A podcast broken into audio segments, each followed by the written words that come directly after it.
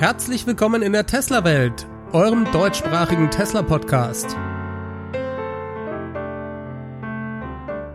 Hier die Themen. Q1 besser als erwartet. Dashcam und Sentry Mode Video Viewer und Model Y Teardown.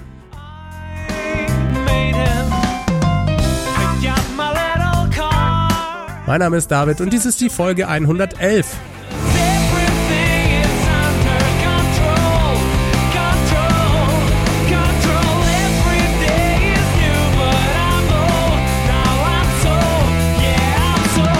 Herzlich willkommen zurück zu einer neuen Ausgabe der Tesla Welt. Schön, dass ihr dabei seid und wieder eingeschaltet habt. Ich mache diese Woche etwas Ungewohntes und zwar nehme ich den Podcast im Liegen im Bett auf. Jetzt denkt ihr euch vielleicht, was ist denn mit dem los? Und ich weiß, sprechertechnisch geht das natürlich gar nicht. Aber ich bin leider kränker als letzte Woche und habe seit fünf Tagen Fieber und richtig böse Kopfschmerzen die ganze Zeit. Mein Hausarzt hat mich inzwischen auch zu einem Corona-Test anmelden können. Inzwischen sind da die Kapazitäten wohl etwas besser, so dass nicht mehr nur Polizisten, Feuerwehrleute und so weiter untersucht werden. Ich habe den Test auch am Freitag gemacht, warte derzeit aufs Ergebnis. Es war schon ein bisschen gespenstisch. Man fährt da mit dem Auto hin, das Ganze war in Düsseldorf auf einem großen Parkplatz vor einer Konzerthalle. Überall Helfer in Masken. Haben mich auch gleich darauf hingewiesen, dass ich auf keinen Fall mein Fenster aufmachen sollte.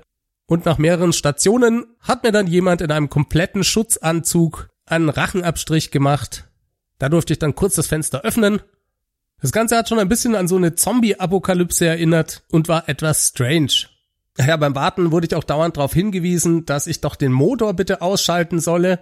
Und die haben durch die geschlossene Scheibe dann immer nicht verstanden, dass ich gesagt habe, das ist ein Elektroauto, Leute. Ich brauche den Motor nicht ausschalten und bringt nichts. Naja, so viel also dazu. Dementsprechend wird diese Folge vermutlich etwas kürzer, aber ich bin ganz froh, dass ich sie überhaupt schaffe. Das war dieses Mal nämlich schon sehr hart an der Grenze, muss ich sagen. Wir fangen dann mal an, und zwar mit den Quartalszahlen. Die sind nämlich veröffentlicht worden und Tesla hat ein überraschend gutes Ergebnis abgeliefert. Genau genommen sogar ein hervorragendes Ergebnis. Knapp 103.000 Fahrzeuge wurden im Q1 2020 produziert und 88.400 Fahrzeuge an Kunden geliefert. Im Vergleich zum ersten Quartal 2019 ist es ein Zuwachs von einmal 33 und einmal über 40 Prozent. Damit liefert Tesla sein bei weitem bestes Q1-Quartalsergebnis in seiner Geschichte ab. Und das obwohl die Fabrik in Fremont ab dem 23. März ja geschlossen war. Und obwohl der Lockdown vielerorts mit Sicherheit Tesla einen Strich durch den Auslieferungspush am Ende des Quartals gemacht haben dürfte. Wenn man diese beiden Umstände bedenkt, ist das Ergebnis schon richtig gut. Und man kann sich nur ausmalen, was das für ein Knallerquartal geworden wäre, ohne diese beiden Einschränkungen. Denn eigentlich ist das erste Quartal aufgrund der allgemeinen Marktsituation in der Automobilbranche immer das schwächste im Jahr. Und das Q4 ist das stärkste. Rufen wir uns eben nochmal die Zahlen vom Q4 2019 in Erinnerung. Das war ja auch das beste Quartal von Tesla in der gesamten Firmengeschichte. Da produzierten sie knapp 105.000 Fahrzeuge, also nur 2.000 Fahrzeuge mehr als jetzt in Q1 Montagabend, den 23. März, standen die Bänder in Fremont still. Bis zum Ende des Monats waren es da also noch acht volle Tage. Ja, in der Zeit hätte Tesla vermutlich noch 10.000 Fahrzeuge bauen können. Und dann handelte es sich ja bei den Werksschließungen auch um eine sogenannte geregelte Stilllegung. Da bin ich kein Experte und weiß nicht genau, wie schnell man solche Produktionslinien runterfahren kann, aber ich nehme an, das hat Tesla auch sicher noch mal ein paar hundert Fahrzeuge gekostet. Vielleicht sogar noch mehr. Ihr seht schon, Tesla hätte, was die Produktion angeht, auf jeden Fall das Rekordquartal Q4 2019 übertreffen können. Geliefert worden sind da ja 112.000 Fahrzeuge. Wie viel jetzt der Delivery Push am Ende des Quartals und die Einschränkungen durch den Lockdown dann wirklich ausgemacht haben, darüber kann man natürlich nur spekulieren. Aber ich würde mal schätzen, dass Tesla vermutlich über 100.000 Fahrzeuge hätte liefern können. Das wäre schon ein spektakuläres Q1 geworden. Und es zeigt, wie stark die Nachfrage nach den Fahrzeugen von Tesla ist. Oder vielleicht muss man leider sagen, bis jetzt war. Denn jetzt ist Krise und alles ist anders. Wie es kurz-, mittel- und langfristig mit der Nachfrage weltweit ausschaut, ist vollkommen unklar und das muss man mal abwarten.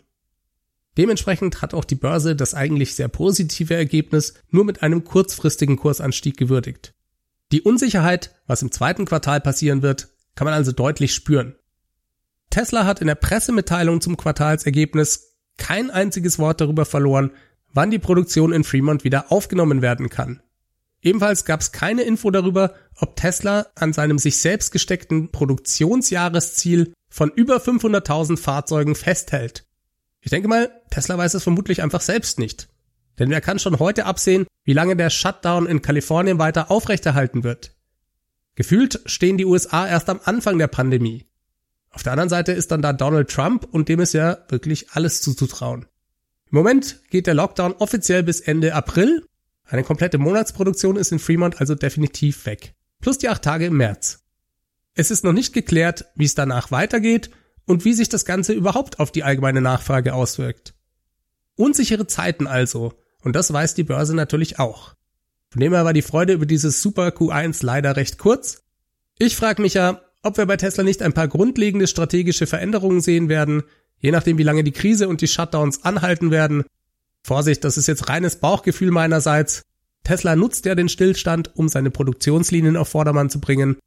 Da werden Wartungsarbeiten durchgeführt und andere Verbesserungen vorgenommen. In der Folge kann Tesla hoffentlich die Model Y-Produktion schneller skalieren als ursprünglich geplant, wenn es dann wieder weitergeht. Aber ich finde es auch nicht abwegig, dass dies eventuell Auswirkungen auf die anstehenden Updates bei Model S und Model X haben könnte. Vielleicht zieht Tesla ja die Einführung des Plaid-Antriebs vor. Der war ursprünglich für Ende September oder später geplant. Und vielleicht schafft es Tesla ja die Einführung zu beschleunigen. Wenn sie jetzt schon die Zeit dafür haben, produktionslinientechnisch dafür alles vorzubereiten. Elon twitterte zum Plaid-Antrieb diese Woche, wir werden den Plaid-Antrieb ein wenig vereinfachen, der war dabei, viel zu komplex zu werden. Es ist vielleicht ein bisschen zu sehr an den Haaren herbeigezogen, daraus eine Schlussfolgerung bezüglich der Einführung des neuen Antriebs zu ziehen, aber wer weiß das schon so genau? Ich könnte mir das schon vorstellen. Auch könnte ich mir vorstellen, dass Tesla seine Exportaktivitäten an die Produktionskapazitäten und die Nachfrage weltweit anpassen wird. Denkbar wäre da zum Beispiel, dass Tesla versuchen wird, die Produktionslinie für das Model Y in China schneller fertigzustellen. Ursprünglich sollte die ja erst irgendwann 2021 kommen. Tesla steckt gerade mitten im Aufbau der zweiten Ausbaustufe seiner Fabrik in Shanghai. Die ist übrigens größer als die erste Ausbaustufe. Also rein was die Größe der Gebäude angeht. Naja, und wer weiß, vielleicht wäre es ja auch eine Option, Fahrzeuge aus China in die Welt zu exportieren. Wenn Fremont länger geschlossen bleibt und Tesla in China mehr Fahrzeuge herstellen kann, als dort abgesetzt werden.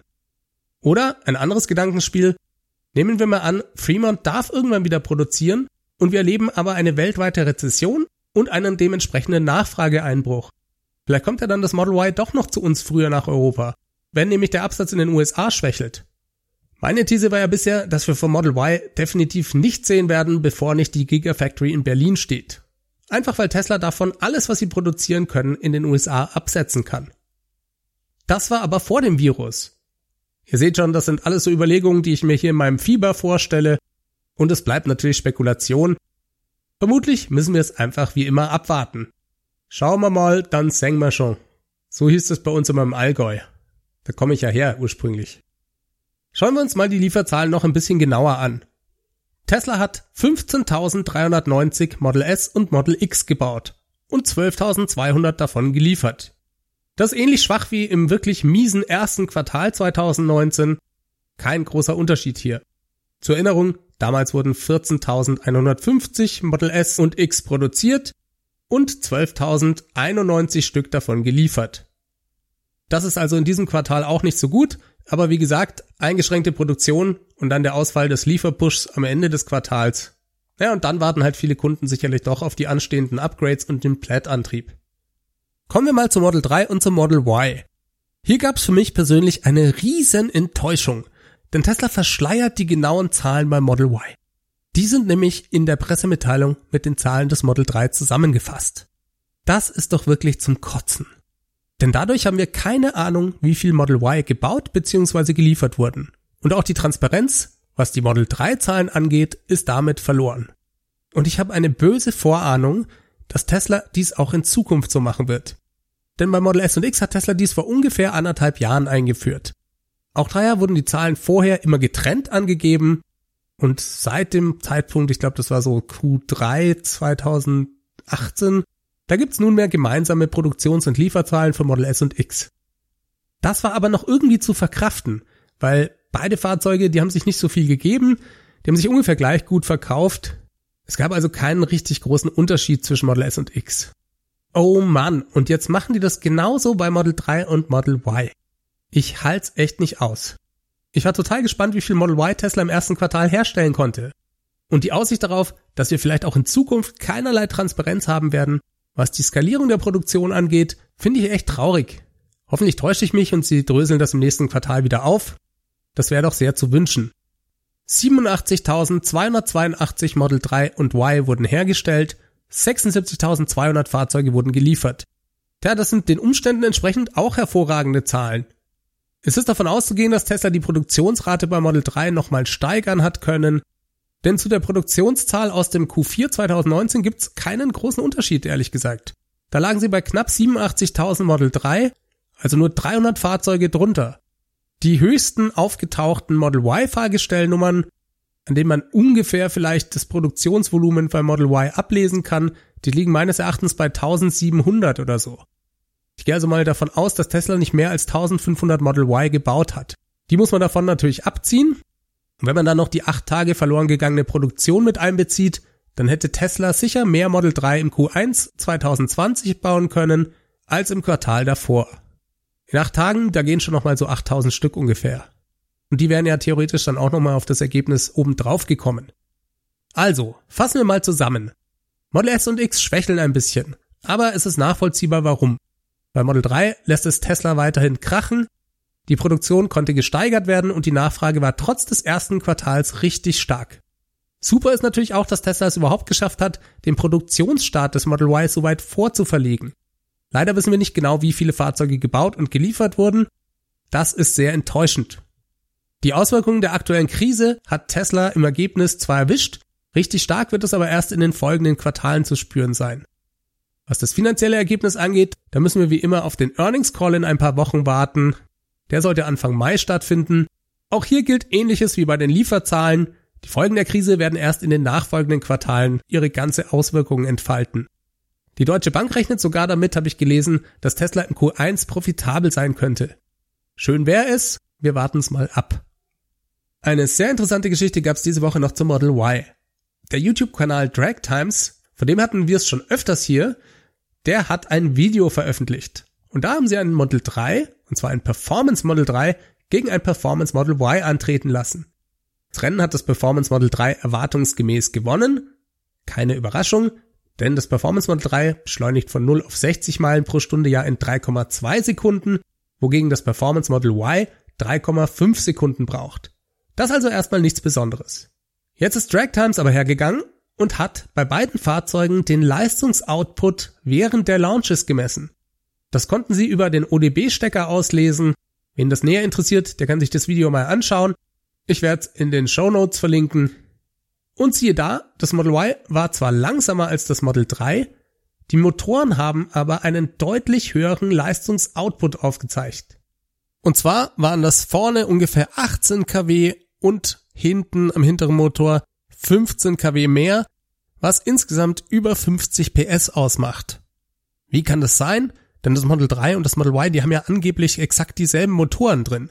Da gibt's eigentlich nur zwei Möglichkeiten. Erstens, das stimmt nicht und es handelt sich tatsächlich um unterschiedliche Motoren. Es wird aber meines Erachtens dem Prinzip widersprechen, die Model Y-Produktion so einfach wie möglich zu gestalten. Über 75 Prozent der Teile sollen ja baugleich dem Model 3 sein Motoren, Battery Packs gehören da eindeutig mit dazu. Das bringt uns zu der zweiten Möglichkeit. Die Motoren können in Wirklichkeit noch mehr Leistung abrufen und werden im Tesla Model 3 per Software begrenzt. Die Variante halte ich für die wahrscheinlichere. Trotzdem wäre das schon bemerkenswert, denn Tesla hat ja bereits zweimal in der Vergangenheit beim Performance Model 3 die Leistung um jeweils 5% per Software-Update kostenfrei angehoben. Aber das zeigt auch, die Entwicklung scheint da nicht stillzustehen und ich nehme an, dass Tesla im Moment kein Interesse hat, dem Model 3 noch mehr Leistung zu geben. Denn dann wird es ja irgendwann von 0 auf 100 in unter drei Sekunden kommen. Naja, und das soll im Moment zumindest sicher dem Model S vorbehalten bleiben. Vielleicht ändert sich das ja aber mit der Einführung des neuen Plaid-Antriebs. Wir werden sehen. Apropos Drag Races und Launch Mode. Anscheinend arbeitet Tesla für die Performance-Version bei Model S und X an einem neuen Launch Mode.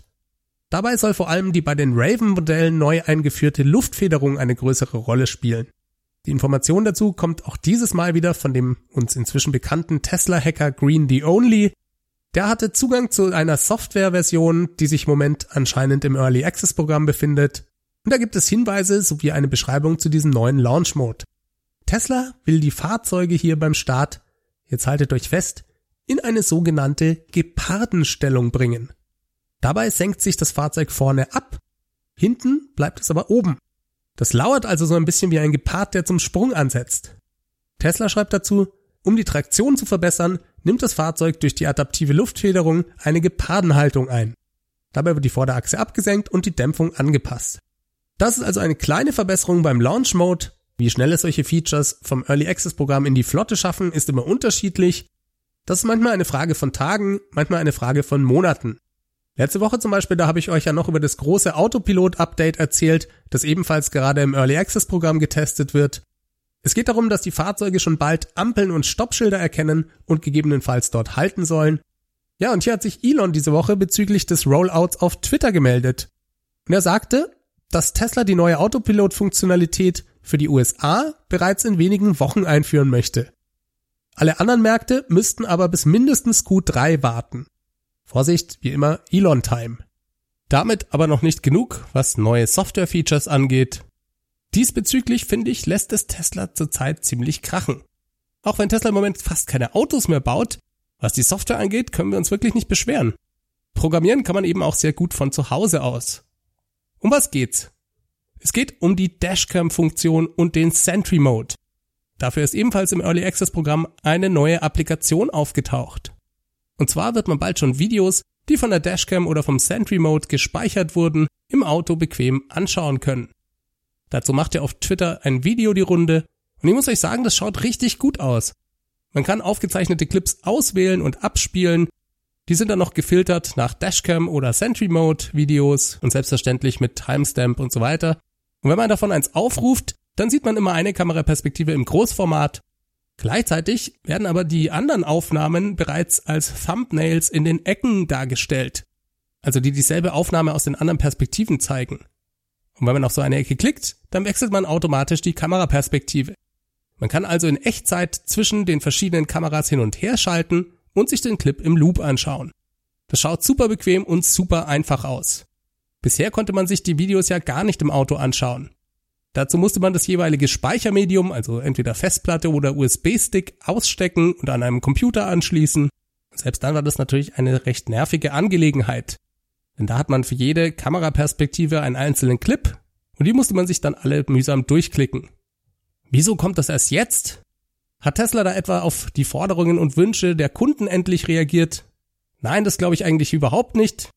Elon hatte von Anfang an erklärt, dass der Sentry Mode und auch die Dashcam-Funktionalität sich über die Zeit weiterentwickeln werden. Sowas war sicherlich von Anfang an bereits geplant. Ich denke, Tesla hat einfach begrenzte Ressourcen zur Verfügung und solche Features, die zwar geil sind, aber eben nicht unbedingt essentiell, die sind auf der Prio-Liste wahrscheinlich relativ weit unten. Umso cooler, dass sie es jetzt trotzdem schaffen, solche Verbesserungen umzusetzen. Eine tolle neue Funktion, die vielleicht in ein paar Wochen schon an die breite Flotte rausgeht. Dann habe ich zum Abschluss noch einen Tipp für euch. Ich habe euch in einer der letzten Folgen gesagt, dass wir vermutlich zum Model Y bald eine technische Analyse von Sandy Monroe sehen werden. Der hat damit inzwischen tatsächlich angefangen und der veröffentlicht jeden Tag darüber Videos auf seinem YouTube-Kanal. Der heißt Sandy Monroe Live. Also Sandy mit A und Y und Monroe schreibt man, glaube ich, M-U-N-R-O. Ich versuche euch das trotzdem nochmal unten in den Show Notes zu verlinken. Nochmal ganz kurz zur Erinnerung. Sandy Monroe ist Unternehmer und verdient sein Geld unter anderem mit technischen Studien über Autos. In der Regel zerlegt er mit seinem Team neue Fahrzeugmodelle bis auf die letzte Schraube, bestimmt dabei die Herstellungskosten ganz genau und schreibt mehrere hundert Seiten dicke Reports dazu. Und die können sich dann zum Beispiel andere Automobilhersteller für mehrere zehntausend Dollar kaufen, um besser zu verstehen, wo die Konkurrenz steht. Er berät aber auch Automobilhersteller direkt und zeigt ihnen, wie sie bei der Produktion Geld sparen können. Sandy Monroe, der ist bei der Einführung des Model 3 in der Tesla-Szene bekannt geworden, denn der hat dem Model 3, was die Karosserie anging, sehr schlechte Noten gegeben. Das haben die sogenannten Fatster, also die Leute, die Interesse haben, schlechte Dinge über Tesla zu verbreiten, mit Freude weltweit in den Medien geteilt und damit war Sandy plötzlich bekannt. Das Problem war nur, dass er sich das Model 3 damals noch gar nicht komplett angeschaut hatte. Das war also eher so eine Art erster schlechter Eindruck von ihm, nachdem er sich die Karosserie angeschaut hatte. An der Kritik hielt er zwar weiter fest, aber als er bei der ausführlichen Analyse dann die Battery Packs, den Antrieb und die gesamte Elektronik untersucht hatte, wandelte sich das Blatt und er wurde schlagartig Tesla-Fan. Er bestätigte Tesla in der Folge, dass sie der Konkurrenz meilenweit voraus sind und das Model 3 profitabel bauen könnten. Damals hat das nämlich auch noch niemand geglaubt. Klar gäbe es da diese Probleme bei der Karosserie, aber das wären alles Dinge, die man eigentlich sehr leicht verbessern könnte. Es waren vor allem Dinge wie die Art und Weise, wie Tesla zum Beispiel das Heck konstruiert hat. Das waren ihm viel zu viele Einzelteile und dann gab es noch ein paar andere Dinge, die er als unnötig oder schlecht umgesetzt empfand. Sandy ist inzwischen ein echter Tesla-Fan geworden und findet zum Beispiel das Produktdesign des Cybertrucks absolut genial. Und natürlich wartet er auch mit großer Spannung auf das Erscheinen des Model Y. Davon hat er sich jetzt gleich eins der ersten besorgt. Das hat er von einem Autohändler abgekauft, wie er sagt, und sogar nochmal 20.000 Dollar auf den Verkaufspreis oben drauf gelegt.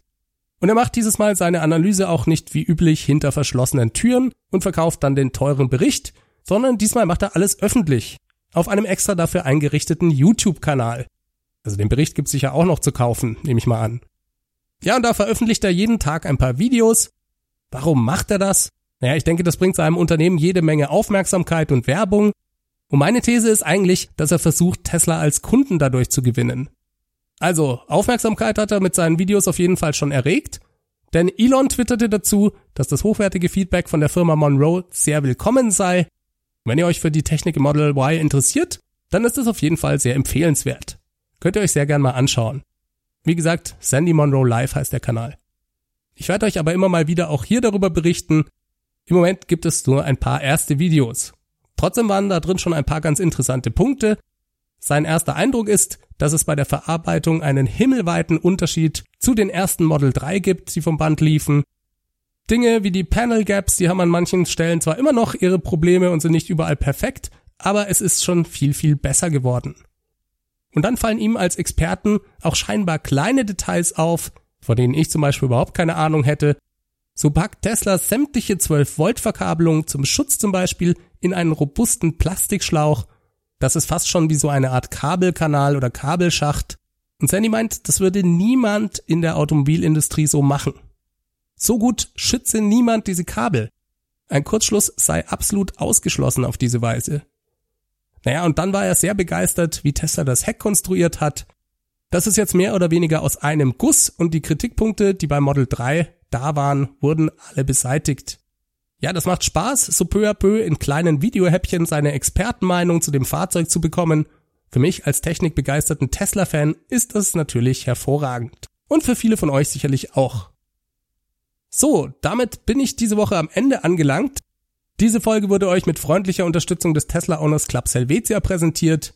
Und wie immer am Schluss ein großes Dankeschön an alle, die bei diesem Podcast mitmachen, ihn unterstützen oder sich daran beteiligen.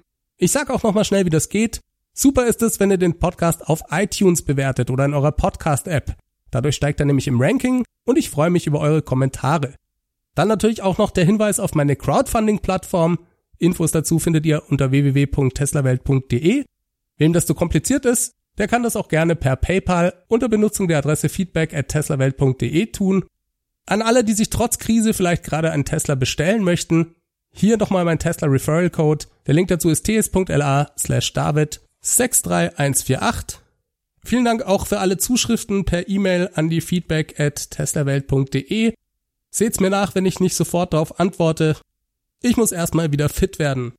Da ist es vielleicht einfacher, wenn ihr die Tesla Welt Hotline anruft. Das ist die 0211 9763 2363. Da könnt ihr mir einfach eine Nachricht hinterlassen. Ja, ich hoffe, euch geht's besser als mir und ihr seid alle gesund. Haltet weiter die Ohren steif, macht das Beste aus der Situation. Wir hören uns nächsten Mittwoch wieder. Ich wünsche euch was. Habt eine gute Woche bis dahin. Ciao, ciao.